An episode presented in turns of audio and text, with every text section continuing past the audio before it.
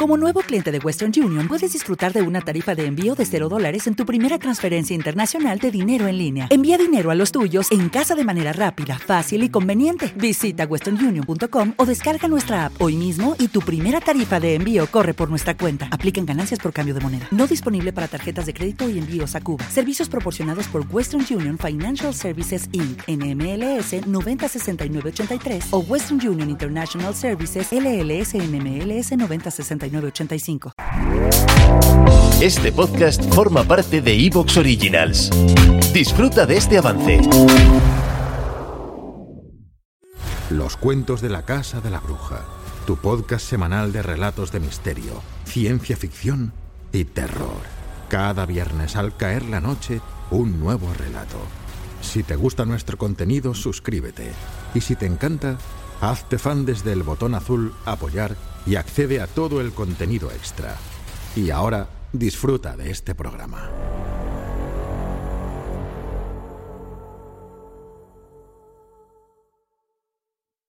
Clásicos de la Casa de la Bruja. Los mejores relatos de este podcast en versión remasterizada. Hoy presentamos Marejada Nocturna de Stephen King.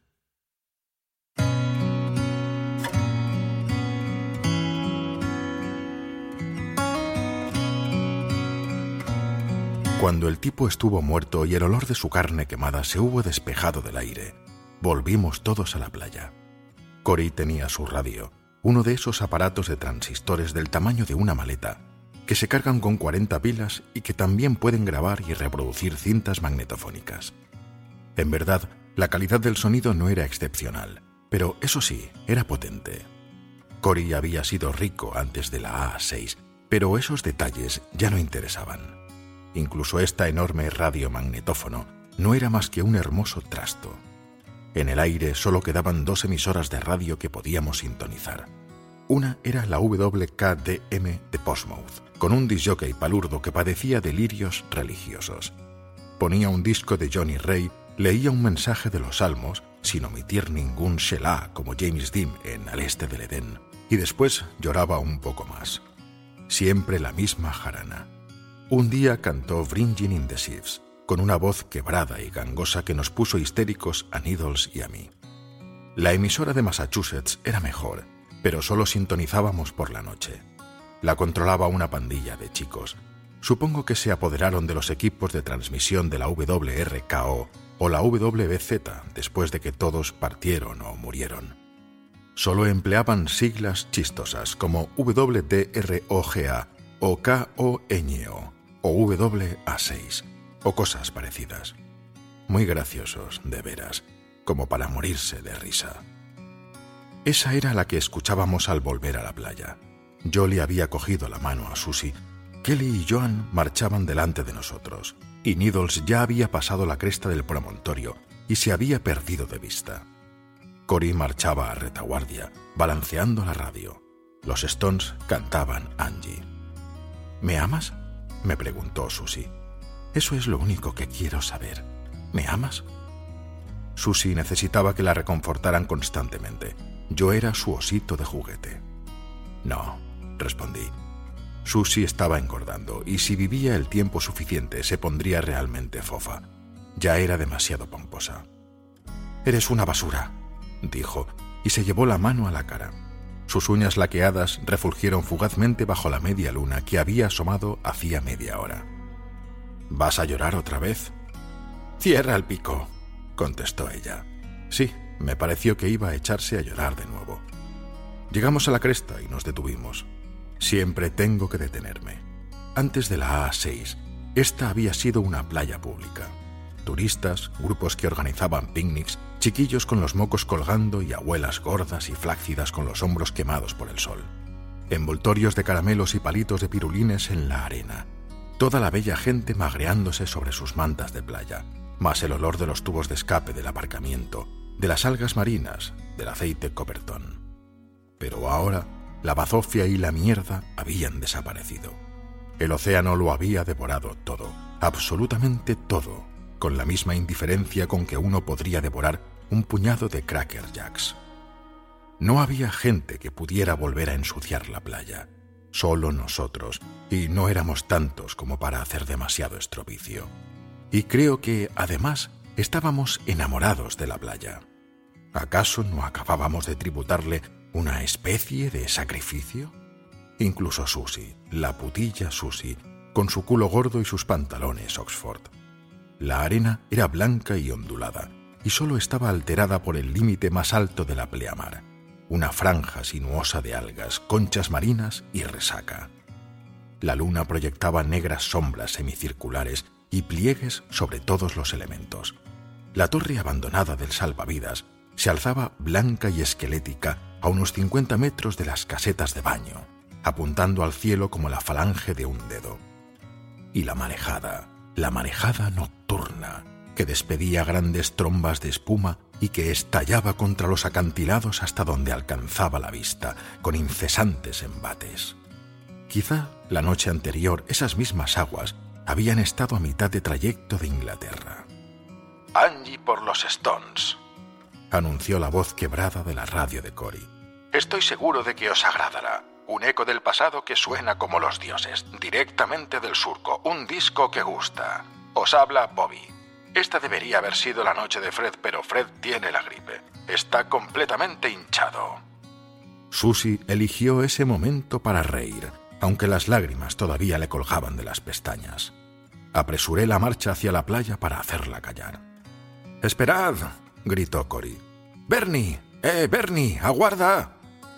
El tipo de la radio leía unas coplillas obscenas y se oyó en el fondo la voz de una chica que le preguntaba dónde había dejado la cerveza. Él contestó algo, pero nosotros ya habíamos llegado a la playa. Miré atrás para ver cómo se las ingeniaba Cory. Se deslizó sobre el culo, como de costumbre, y me pareció tan ridículo que lo compadecí un poco. Corre conmigo, le dije a Susie. ¿Por qué? Le di una palmada en las nalgas y chilló. Solo porque se me antoja. Corrimos. Ella se quedó rezagada, resollando como un caballo y pidiéndome a gritos que acortara el paso, pero yo me la quité de la cabeza. El viento zumbaba en mis oídos y me hacía flamear el pelo sobre la frente. Olía la sal de la atmósfera, penetrante y acre. Restallaba la marejada. Las olas parecían una espuma de cristal negro. Me quité las sandalias de goma con sendos puntapiés y corrí descalzo por la arena sin que me inquietara el pinchazo ocasional de una concha. Me bullía la sangre. Y entonces vi la tienda. Needles ya estaba dentro y Kelly y Joan estaban al lado, cogidos de la mano y mirando el agua. Hice una cabriola, sentí que la arena se colaba por el cuello de mi camisa y aterricé junto a las piernas de Kelly. Esta cayó encima de mí y me frotó la cara con arena mientras Joan reía. Nos levantamos y nos sonreímos.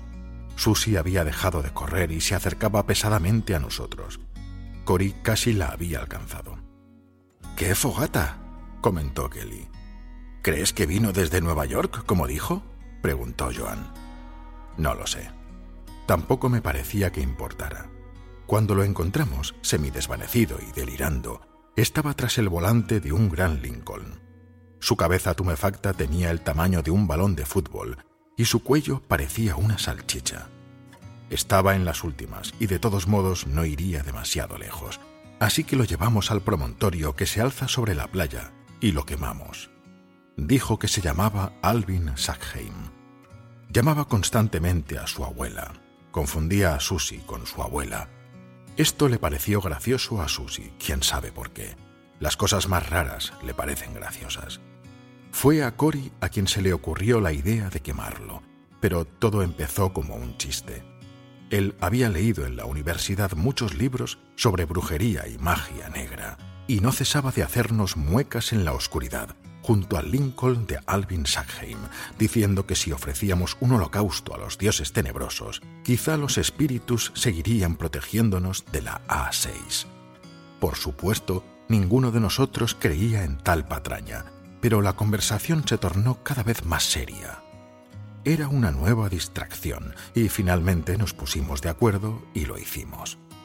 Lo atamos al telescopio de observación que estaba montado allí ese con el que puedes ver todo el paisaje hasta el faro de Portland, si echas una moneda en un día despejado. Lo atamos con nuestros cinturones y después fuimos a buscar ramas secas y trozos de resaca, como niños que jugaran a una nueva versión del escondite. Mientras tanto, Alvin Sackheim estaba recostado allí y le murmuraba a su abuela. Los ojos de Susy se pusieron muy brillantes y respiraba agitadamente. La escena la excitaba mucho. Cuando nos metimos en el cañón que está del otro lado del promontorio, se apoyó contra mí y me besó. Llevaba demasiado carmín y fue como besar una chapa grasienta. La aparté y fue entonces cuando empezó a hacer pucheros. Volvimos todos y apilamos las ramas secas hasta la cintura de Alvin Sackheim. Needles encendió la pira con su cipo y se inflamó rápidamente. Por fin, apenas un momento antes de que se le incendiara el pelo, el tipo empezó a chillar. En el aire flotaba un olor parecido al del cerdo dulce de las comidas chinas. ¿Tienes un cigarrillo, Bernie? preguntó Needles. Tienes unos 50 cartones a tus espaldas. Sonrió y le dio un manotazo a un mosquito que le estaba picando en el brazo. No tengo ganas de moverme, le di un cigarrillo y me senté. Susie y yo habíamos conocido a Needles en Portland. Estaba sentado sobre el bordillo de la acera frente al Slade Theater, tocando melodías de Lead Belly con una vieja y enorme guitarra Gibson que había robado en alguna parte. El sonido reverberaba de un extremo a otro de Congress Street, como si estuviera tocando en una sala de conciertos. Susie se detuvo delante de nosotros, todavía jadeante. Eres un desgraciado, Bernie. Por favor, Susie, da vuelta al disco. Esa cara apesta. Cerdo, estúpido hijo de puta, insensible, crápula. Vete o te arrearé en un ojo, dije, te lo juro. ¿Te está gustando lo que escuchas? Este podcast forma parte de Evox Originals y puedes escucharlo completo y gratis desde la aplicación de Evox. Instálala desde tu store y suscríbete a él para no perderte ningún episodio.